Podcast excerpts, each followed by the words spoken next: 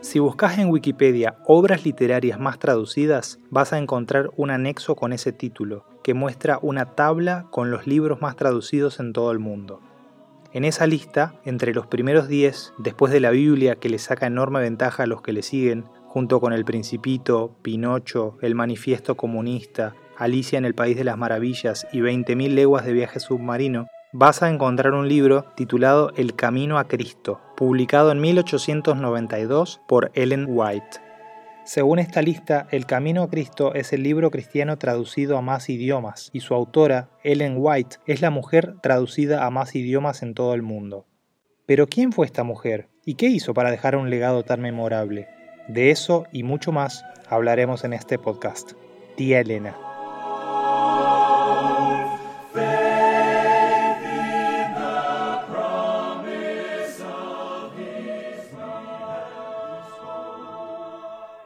Bienvenidos al podcast Tía Elena. Mi nombre es Eduardo y es mi deseo que este podcast te lleve a amar más a Jesús y haga vibrar en vos aún más la bendita esperanza en el pronto regreso de Jesús.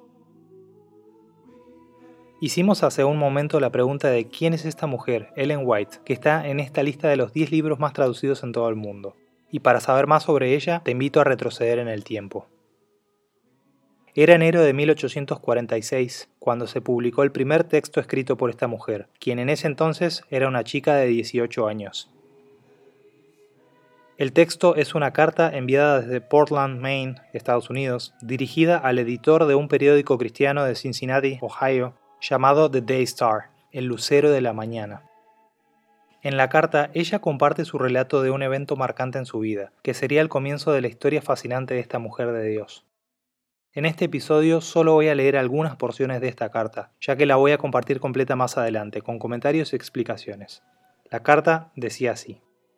Portland, Maine, 20 de diciembre de 1845 puesto que Dios me ha mostrado en santa visión los viajes del pueblo del advenimiento hacia la santa ciudad, puede ser mi deber darle un breve esbozo de lo que Dios me ha revelado. He procurado traer un buen informe y algunas uvas de la Canaán celestial, por lo cual muchos querrían apedrearme, así como la multitud intentó apedrear a Caleb y a Josué por su informe pero le declaro, mi hermano en el Señor, que es una tierra excelente y que estamos bien capacitados para subir y tomar posesión de ella.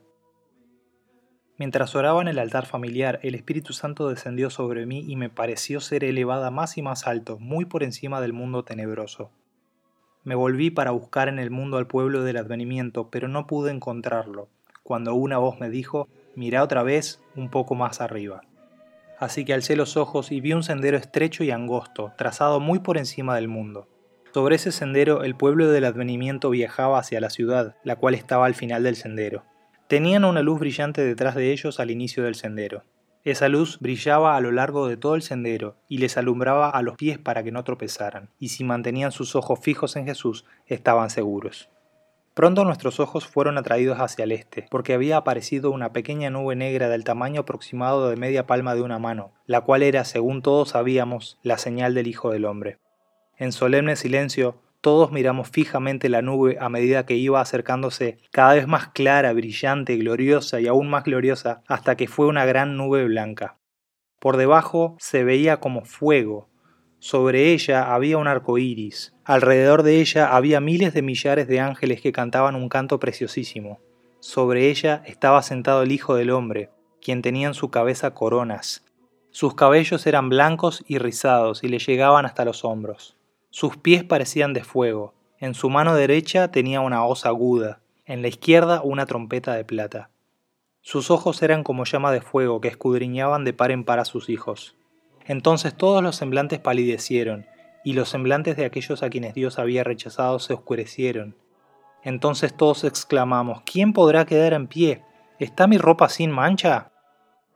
Entonces los ángeles dejaron de cantar, y hubo un tiempo de pavoroso silencio, hasta que Jesús dijo, Los limpios de manos y puros de corazón podrán quedar en pie, mi gracia les basta. Al escuchar estas palabras nuestros rostros se iluminaron y todos los corazones se llenaron de gozo.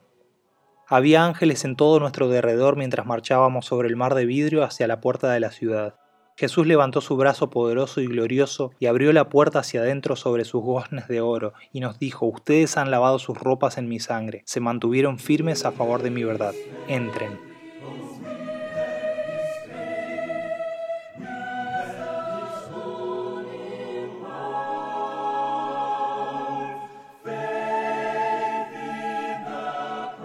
Hasta acá los extractos de la carta, que tratan no más ni menos que de una visión que ilustra usando varios símbolos la peregrinación de los cristianos hasta la segunda venida de Cristo, nuestra bendita esperanza.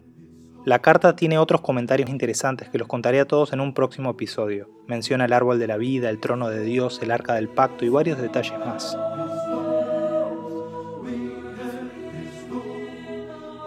Leer lo que escribió esta mujer ya es emocionante al hacerlo sin mayores explicaciones. Pero si nos ponemos en contexto y tenemos en cuenta lo que estaba sucediendo en esa época, y si hacemos explícitas las alusiones que para muchos no son tan obvias, la cosa se pone mucho mejor, y sus palabras nos impactan mucho más. Y por eso decidí grabar este podcast. Primero, y como una motivación puramente personal, porque soy una persona que escucha mucho en forma de audiolibro y deseaba tener en audio todos los textos escritos por Ellen White, no solo sus libros más populares, sino también sus cartas, manuscritos y artículos en periódicos, y quería tenerlos ordenados en forma cronológica. Eso me llevó a la idea de grabar todo el material para volver a escucharlo en el futuro. Pero como este es un contenido que no solo me interesa a mí, sino a miles de personas más, pensé en no solo grabarlo para mi propio uso, sino hacerlo público en un podcast para que muchos otros puedan aprovecharlo. Y eso me hizo pensar que los textos así sin explicaciones de contexto capaz que no se entiendan muy bien, o incluso pueden ser mal interpretados o sacados de contexto. Por lo que me pareció importante que este podcast ofrezca las dos cosas, tanto los escritos de Ellen White como también explicaciones contextuales que sirvan para aprovechar al máximo sus mensajes. Y gracias a Dios hoy hay muchísimo material publicado sobre la vida, el ministerio y los escritos de Ellen White, y la gran mayoría se encuentra disponible gratis en Internet. Toda esa mina de recursos será la materia prima para este podcast. Mi invitación para vos es que viajemos junto a Ellen White, viendo cómo Dios la usó poderosamente para bendecir e iluminar con sabiduría a su pueblo, muchas veces en momentos en que esa dirección era imprescindible. Te invito a que conozcamos juntos su historia, sus escritos y su legado. Espero que todo lo que escuches te haga anhelar más el regreso de Jesús.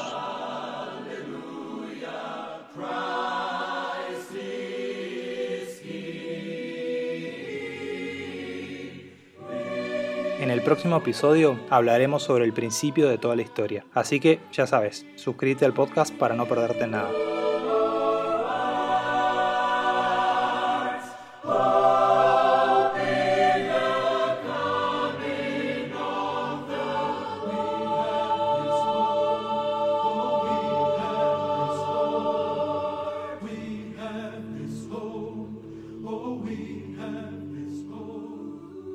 Finalmente, unas palabras sobre mí.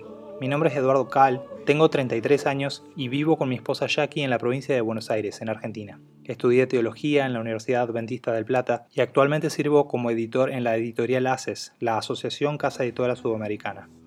Mis intereses son muy amplios porque me fascinan la Biblia, los idiomas, especialmente los idiomas bíblicos, la traducción, la historia y el trabajo editorial, especialmente el diseño y diagramación de Biblias. Originalmente pensé en publicar un único podcast donde pueda hablar de todos esos intereses, pero me di cuenta de que los intereses son tan heterogéneos y especializados o específicos que no podría hablar de todos ellos frente a un solo público, así que ya estoy cocinando ideas para otros podcasts independientes de este. Y entre esos múltiples temas de interés, uno de los que siempre me interesó fueron los escritos de Ellen White, ya que sus mensajes han sido y son hasta el día de hoy de gran aliento y orientación para mi vida espiritual. Y el deseo de ser bendecido y bendecir a otros por este medio me motivó a dar el primer paso con este episodio. Así que te invito a crecer conmigo en gracia, en sabiduría y en amor a Jesús. Maranata, el Señor viene.